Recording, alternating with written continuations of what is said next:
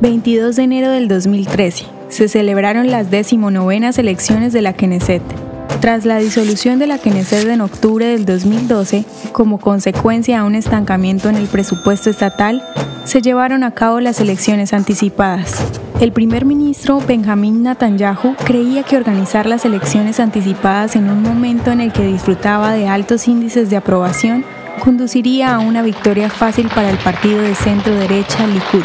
Sin embargo, las elecciones no salieron según lo planeado. Si bien el Likud ganó, el partido de derecha Israel Beitanu y el partido Likud perdieron cantidades significativas de votos.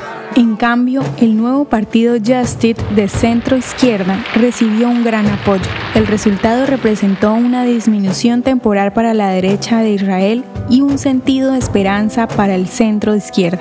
Los continuos problemas económicos y de defensa, así como múltiples tensiones culturales y religiosas, han empujado el enfoque electoral de Israel nuevamente hacia una coalición conservadora.